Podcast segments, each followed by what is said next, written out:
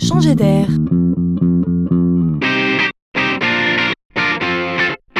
C'est la chronique de Laurent Collen. Imaginez que vous êtes un patron d'industrie. Vous avez des centaines d'hommes et de femmes dans vos usines pour produire.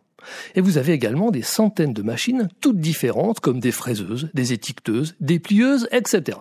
Enfin, imaginez que sur chacune de ces machines, selon sa complexité, il peut y avoir jusqu'à 300 procédures différentes. Maintenant, il faut faire tourner tout ça. Alors on réunit par groupe les centaines de salariés et on les forme à appliquer les 300 procédures sur les centaines de machines. On a toujours fait comme ça. C'est long, c'est lourd.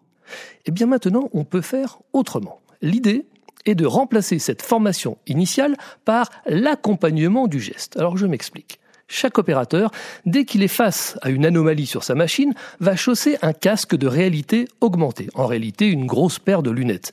Et toutes les indications qui lui seront nécessaires à ce moment précis vont apparaître sous ses yeux, projetées sur ses verres de lunettes comme un mode d'emploi ou même une vidéo pour montrer le bon geste à effectuer.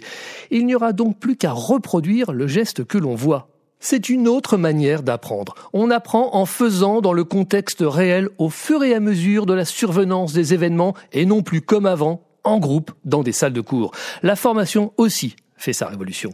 À suivre.